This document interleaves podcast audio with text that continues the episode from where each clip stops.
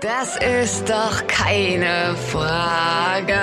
Das gibt's nur in Berlin. Die Welt, sie hält den Atem an. Hört her, hier spricht Berlin. Deutschland befindet sich mitten in einem Glaubenskrieg. Zumindest könnte das ein unabhängiger Beobachter vermuten. Klimawandel, Öko-Tugendterror, Greta Hype, die Rhetorik wird schärfer, die Gräben werden tiefer. Herzlich willkommen, liebe Zuhörerinnen und Zuhörer von Checkpoint Charlie TV. Wir sprechen heute über die Rolle des Vermittlers und der Versicherungsbranche in dieser politisch wie wirtschaftlich grundsätzlichen Debatte. Darüber möchte ich mit unserem heutigen Gast Matthias Franke sprechen. Der Finanz- und Versicherungsmakler ist beschäftigt bei Framtit in Berlin und Hamburg und beschäftigt sich bereits seit vielen Jahren mit dem Thema Nachhaltigkeit in der Branche. Herzlich willkommen, Herr Franke. Schön, dass Sie mit dabei sind. Hallo, Herr van Essen. Schön, dass Sie mich befragen. Herr Franke, seit wie vielen Jahren schon sind Sie eigentlich genau in diesem Thema drin? Ganz ursprünglich begann ähm, meine Ausbildung in dem Bereich 1993, allerdings viele, viele Jahre auf der dunklen Seite der Macht. Ich nenne jetzt mal nicht die ein oder zwei Gesellschaft, aber es war zumindest die Allianz war dabei und ich war viele Jahre auch treuend für den Konzern der Deutschen Bank zuständig und habe mich 2011, 2012 sehr, sehr intensiv mit diesen Thematiken der ökologischen und sozialen äh, Geldanlage und Versicherungen beschäftigt und habe mich in dem Bereich 2013 selbstständig gemacht und bin jetzt seit vielen Monaten ähm, für die Framti-Tätigkeit ähm, tätig in, in Berlin und in Hamburg und kümmere mich quasi ausschließlich nur noch um nachhaltige Versicherung und nachhaltige Kapitalanlagen. Ähm, in dem Zusammenhang ist es, glaube ich, auch ganz spannend zu erwähnen, was Framtit eigentlich genau heißt. Das ist ja Schwedisch, haben Sie mir im Vorfeld erklärt. Genau, Schwedisch und bedeutet Zukunft. Das heißt also letztendlich, dass uns im, im Unternehmen die Zukunft der Gesellschaft und die Zukunft unserer Mandanten sehr am Herzen liegt und war es relativ passend, ja, einen Begriff zu suchen und dann auch zu finden, der unsere Herangehensweise so ein bisschen ähm, unterstreicht.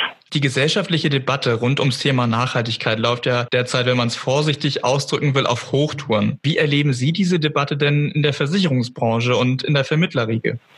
auf Hochtouren ist ja fast schon untertrieben. Sie läuft durchaus heiß und allerdings sehr, sehr unterschiedlich in Bezug auf die Branche selbst und auf die Vermittler. Also ich habe so das Gefühl, dass man sich quasi momentan ausschließlich mit dem Bereich der Erreichung der Pariser Klimaziele beschäftigt. Also maximal zwei Grad Erderwärmung. Das ist so das Thema, das, das momentan wahnsinnig im Fokus steht. Und ich gehe da eigentlich ein bisschen weiter. Also die Ökologie in diesem Bereich ist logischerweise sehr, sehr wichtig. Aber wenn man sich mal anguckt, wo die Nachhaltigkeit herkommt und wo so der Ursprung, also ich lasse jetzt mal den Karlowitz aus dem 16., 17. Jahrhundert außen vor.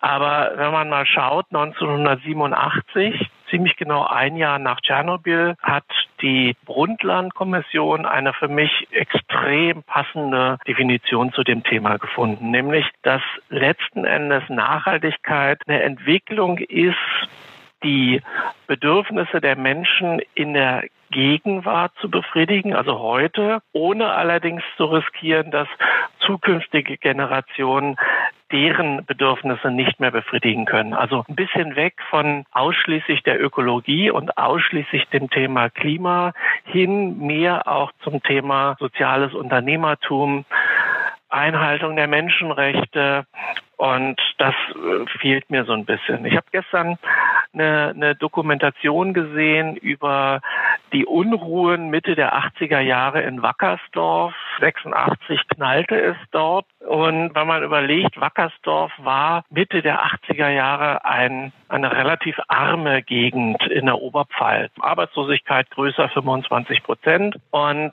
ist heute nach den ganzen äh, Diskussionen und Querelen eine unheimlich florierende Gegend auch in der Oberpfalz. Und damals wurden die Menschen, die gegen die Wiederaufbereitungsanlage demonstriert haben, apokalyptische Narren genannt. Und wenn ich heute mal schaue, die Fridays for Future Befürworter genannt werden. Also da fallen in der Vermittlerriege Begriffe wie linksgrün versifft oder Ökofaschisten.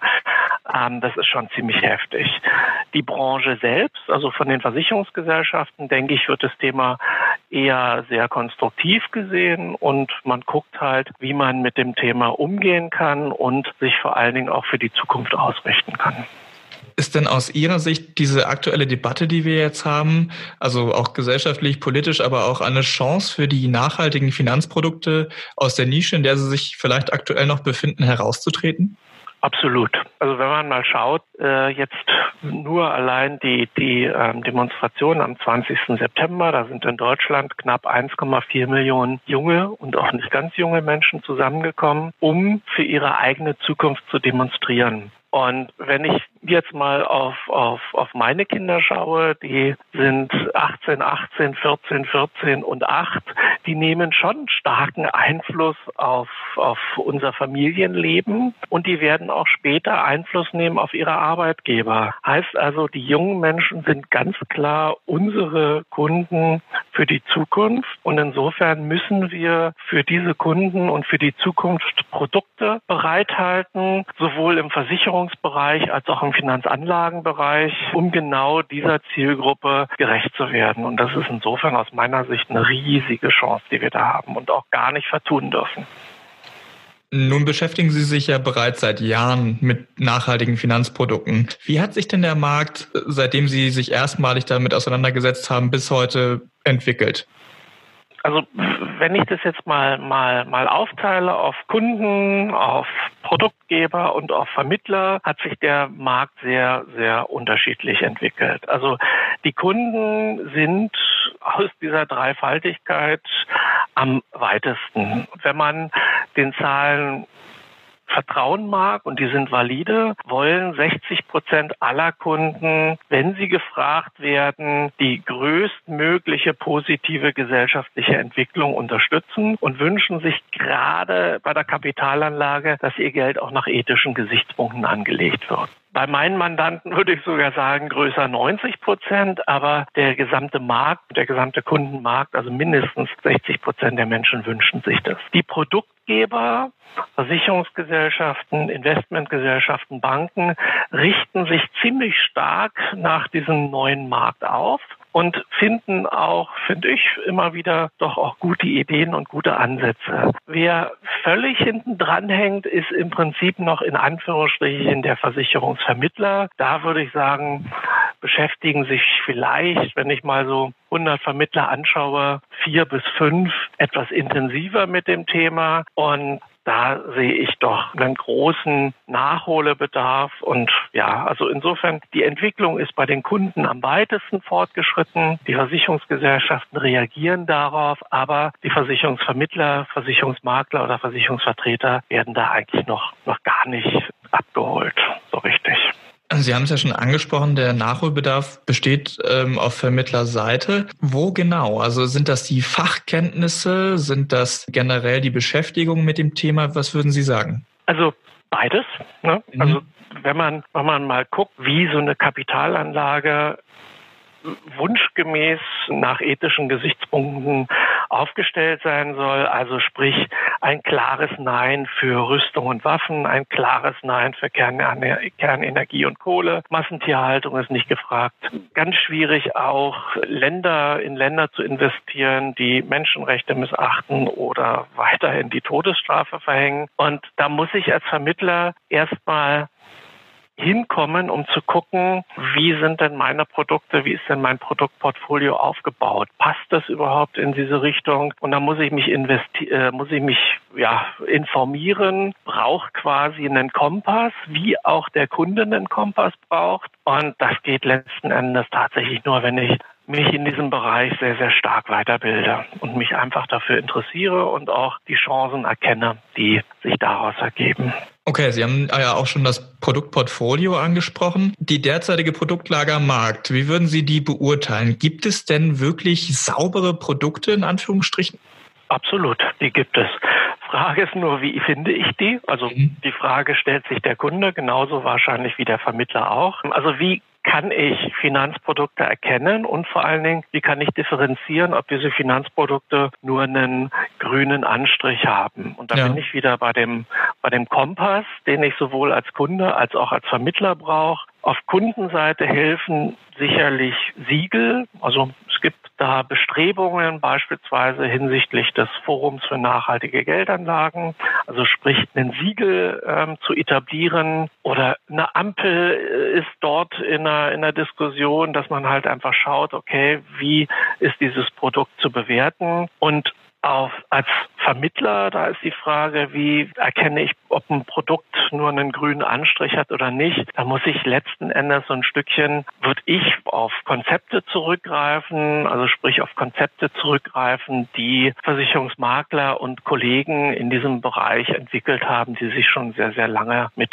diesem Segment beschäftigen. Aber die sauberen Produkte gibt es und das ist auch eine unglaublich befriedigende Geschichte, sich anzuschauen, wie sich Produktgeber aufstellen und in dem Bereich auch wirken. Okay, Sie haben jetzt die Produktgeber natürlich angesprochen. Gibt es denn da also positive Beispiele? Finde ich das wirklich auch bei den großen Gesellschaften? Muss ich da immer irgendwie nach kleineren Individuallösungen schauen? Wie sieht das aus? Also äh, es sind schon eher die kleineren Individuallösungen. Ich habe gerade in der letzten Woche mit einem ja einer einer Versicherungsgesellschaft in Gründung quasi gesprochen mhm. mit der Werde aus München. Da arbeitet die Frau Dr. Meinhold mit ihrem Team daran, eine wirklich nachhaltige Sachversicherung auf den Weg zu bringen. Und da ist es auch ganz spannend zu schauen, wie sich diese neuen Player auf dem Markt aufstellen. Also allein, wenn ich mir die, die Satzung der Genossenschaft von Werde anschaue, da ist schon ganz klar das Leitbild der nachhaltigen Entwicklung der Vereinten Nationen festgelegt. Also die verpflichten sich ganz stark quasi diesem Leitbild. Und das ist im Prinzip der Weg, wo es hingeht, ne? dass ich mich als Produktanbieter bestimmten Zielen einfach ganz klar verpflichte. Und das ist eine Individuallösung. Momentan haben die zunächst erstmal Fahrradversicherungen entwickelt, allerdings nur für den Raum München und daraus ergeben sich immer wieder einfach neue Ideen. Und bezüglich der Konzepte wenn ich da jetzt mal auf unser Konzept zurückgreife, wir sind quasi, ja, sind wie so ein Kompass für Kollegen. Ne? Wir machen seit 1996 gibt es das Konzept der Transparente und in diesem Konzept werden quasi Versicherungsgesellschaften dazu in Anführungsstrichen verdonnert, unsere Ausschlusskriterien und unsere Positivkriterien anzuwenden und dann auch einmal im Jahr zu bestätigen, wie die Gelder und wie die Geldanlage erfolgt hat oder erfolgt ist. Das begann 1996 mit der Neuen Leben in Hamburg und setzt sich fort. Es sind mittlerweile fünf Versicherungsgesellschaften, die in der Konzeption sehr tief sind. Ähm, der Volkswohlbund, die Barmenia, die Stuttgarter Versicherung und ganz neu. Und da sind wir schon noch ein Stückchen stolz drauf. Der HDI und der Talangskonzern, die haben es tatsächlich geschafft, unglaublicherweise. Innerhalb von vier Tagen hat der Chief Financial Officer quasi uns bestätigt, dass alle Produkte, die über das transparente Konzept beim HDI eingereicht werden, sei es die Arbeitskraftabsicherung, also im Bereich der Biometrie oder eben auch sämtliche Lebens- und Rentenversicherungsprodukte, werden eins zu eins nachhaltig angelegt. Sprich, wenn ein Kunde über das transparente Konzept sich an den HDI wendet und jeden Monat 100 Euro investiert, werden diese 100 Euro nach unseren Kriterien angelegt. Und das bekommen wir in Form einer Garantieerklärung vom HDI und können dann quasi unserem Kunden auch einmal im Jahr darüber Rechenschaft ablegen. Das ist ein Konzept, das transparente Konzept, das nicht nur wir als, als Framtit nutzen, sondern eben im Prinzip jeder Versicherungsmakler, jeder Versicherungsvermittler in Deutschland auch nutzen kann. Das ist dann wiederum so eine Art Kompass, den ich vorhin schon mal ganz kurz angesprochen habe. Das klingt auf jeden Fall ziemlich spannend. Und aber ich meine, fünf Gesellschaften ist ja noch nicht äh, im Vergleich zu den vielen zig Gesellschaften, die es gibt, ist das ja noch nicht besonders viel. Wo sind denn da die Potenziale zur Verbesserung oder wo ist der Nachholbedarf auf der Produktgeberseite aus Ihrer Sicht? Das Potenzial liegt quasi schon so ein bisschen auch in, in dem Titel unseres, unseres Interviews Lippenbekenntnis oder eine ernstzunehmende Entwicklung. Ich glaube, so eine Versicherungsgesellschaft muss sich selbst erstmal anschauen. Also ich denke, die Transformation beginnt im eigenen Haus. Und wenn ich mal gucke, wir betreuen hier in Berlin ähm, eine Betriebskrankenkasse. Die haben sich vor fünf, sechs Jahren auf den Weg gemacht, haben eine sehr stringente CSR-Strategie und haben dafür auch eine eigene Stelle im Unternehmen geschafft. Also da gibt es eine junge Frau, die ist ausschließlich dafür zuständig, die CSR-Strategie im Unternehmen zu besprechen. Also zu schauen. Und so eine, so eine Betriebskrankenkasse verbraucht unglaublich viel Papier ähnlich wie eine Versicherungsgesellschaft. Also einfach mal zu schauen, wie viel Papier wird verwendet, kann ich das Papier nicht eventuell mit einem blauen Engel versehen, wie wird meine Energie im, im Unternehmen verwendet, wie passt es zu meiner Mobilitätsstrategie, also beispielsweise positiv herauszuheben, da auch die bayerische, die teilweise mit Elektroautos unterwegs sind. Also einfach erstmal bei mir selber im Unternehmen anzufangen und zu schauen und vielleicht das Ziel zu haben, mich klimaneutral zu stellen stellen. Allerdings, und da ist dann immer der Punkt, da muss ich mich so ein bisschen aus dem eigenen Unternehmen rausbewegen und Profis ranlassen. Also ich glaube, ich muss einfach, wenn ich mich mit dem Thema Klimaneutralität beschäftige, wenn ich mich mit dem Thema nachhaltige Kapitalanlage beschäftige, muss ich einfach Leute ranlassen, die den Blick von außen haben und mir als Unternehmenslenker klar sagen können, okay, hier sind die Potenziale, hier sind Verbesserungspotenziale, wie können Sie das dokumentieren, dass es letzten Endes auch im Markt ankommt? Und dann ist dort, glaube ich, auf Produktgeberseite viel, viel, viel getan. Aber da sehe ich tatsächlich auch momentan noch den größten Nachholbedarf. Also nicht nur Produkte entwickeln, sondern einfach auch dieses Thema Glaubwürdigkeit und weg von einem reinen Lippenbekenntnis dahin, mich selbst auf den Weg zu machen.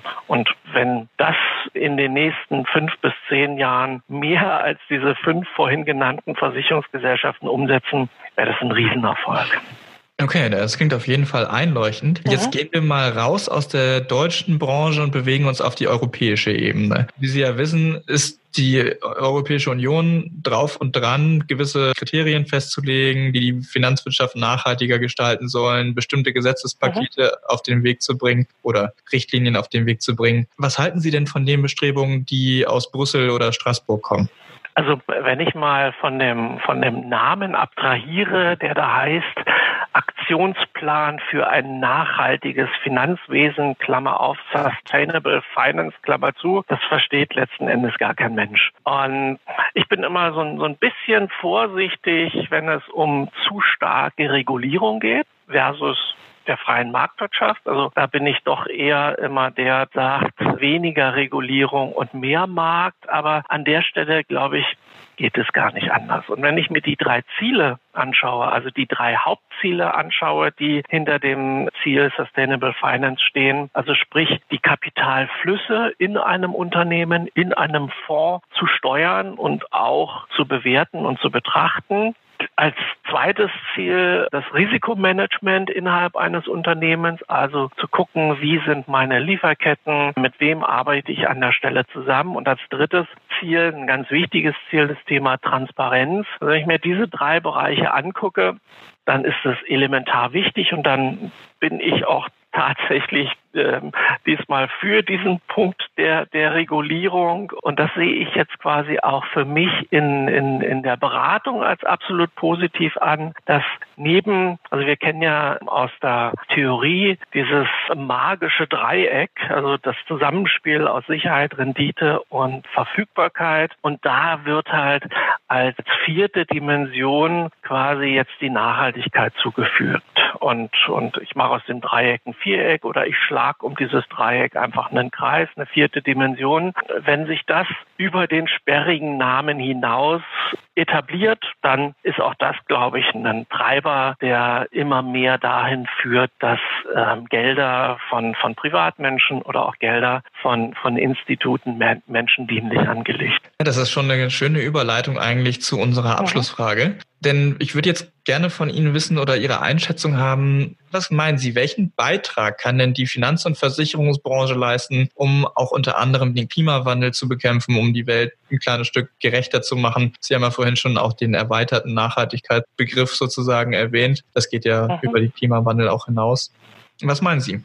aus meiner Sicht wirklich einen, ähm, einen riesigen Beitrag. Und das fängt an, dass man die Geldströme ändert. Also dass ich einfach die Richtung der Geldströme verändere und die Kapitalanlage in der Finanz- und Versicherungsbranche letztlich nach ethisch, ökologischen und sozialen Kriterien ausrichte. Allerdings nützt mir bei allem in der Fachsprache ESG, Environment, Social and Governance, mir nützt bei allen ESG-Kriterien natürlich nichts, wenn, wenn nicht auch die Ökonomie dort mit im Spiel ist. Also ich brauche eine, eine Balance zwischen ESG und, und, und Ökonomie.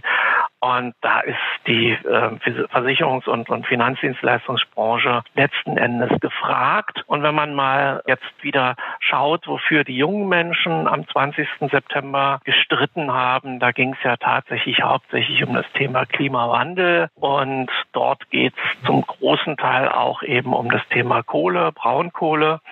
Und wenn ich mich dort als, als äh, Finanzintermediär, als Bank oder als Versicherungsgesellschaft rausziehe und sage, hey Leute, ich finanziere euch euren Kohleabbau einfach schlichtweg nicht mehr, dann ja, ist auch das ein klares Zeichen. Die Allianz hat damit begonnen. Allerdings haben sie immer in Klammern noch gesetzt, dass sie quasi Projekte nicht mehr finanzieren, wo Unternehmen mehr als 30 Prozent in die Kohle investieren. Also wenn ein Unternehmen noch mit 28 Prozent dabei ist, ist es für die Allianz noch okay. Mhm. Und die Allianz achtet halt auch in ihren Fonds gar nicht darauf. Also das ist wieder so ein Stückchen ein Lippenbekenntnis. Allerdings muss man natürlich auch ganz ehrlich sagen, dass die Allianz schon von ihrer Größe her natürlich ein riesiger Player in diesem Markt ist. Und schlussendlich sehe ich, sind wir fünf vor zwölf. Mhm. Und ähm, wie kann ich als Versicherer vielleicht was Positives tun? Und da denke ich mir, dass wir einfach wegkommen müssen, falsches Verhalten zu bestrafen sondern eher dahin kommen muss, um positives Handeln zu belohnen. Also sei es, dass ich in meinen Versicherungspolicen einen Nachlass bekomme, wenn ich die ersten fünf Kilometer mit dem Fahrrad fahre, wenn ich ein ÖPNV-Ticket habe, wenn ich mit der Bahn unterwegs bin zwischen meinen Standorten, hier beispielsweise Berlin und Hamburg. Also ich glaube, da haben die Versicherer die Möglichkeit, quasi positives Tun zu belohnen und weniger dahin zu gehen und zu sagen, hier, wenn du jetzt ein konventionelles Auto versicherst, dann musst du einen Zuschlag zahlen. Aber schön ist es quasi, wenn ein Kfz-Versicherer dahin geht und sagt, hier, dieses Auto entspricht quasi, es gibt ja diesen Verkehrsclub Deutschland, den VCD, der mittlerweile seine einmal im Jahr eine Autoliste zur Verfügung stellt, wo die einzelnen Fahrzeuge nach CO2 Ausstoß bewertet werden. Und wenn ich so ein Auto fahre und so ein Auto mir kaufe, dann fände ich es klasse, wenn ein Kfz-Versicherer zu mir sagt, so, wow, dafür kriegst du einen Nachlass. Also insofern denke ich und bin mir auch total sicher, dass die Finanz- und Versicherungsbranche einen großen Beitrag leisten kann, um unter anderem den Klimawandel zu bekämpfen. Ja, alles klar. Dann vielen Dank für Ihre Einschätzung. Ja, und vielen Dank für Ihre Zeit natürlich. Gerne bald wieder, wenn wir vielleicht auch mehr wissen zu den, der Umsetzung der äh, europäischen Vorstellung, wie das Ganze ablaufen ja. soll. Bis dahin auch an alle Zuhörerinnen und Zuhörer von Checkpoint Charlie TV. Vielen lieben Dank fürs Reinhören auch in die aktuelle Folge und hört gerne beim nächsten Mal wieder rein, wenn wir uns wieder mit der Versicherungswirtschaft und Trends in Sachen Nachhaltigkeit und Innovation beschäftigen. Vielen Dank. Bis dann.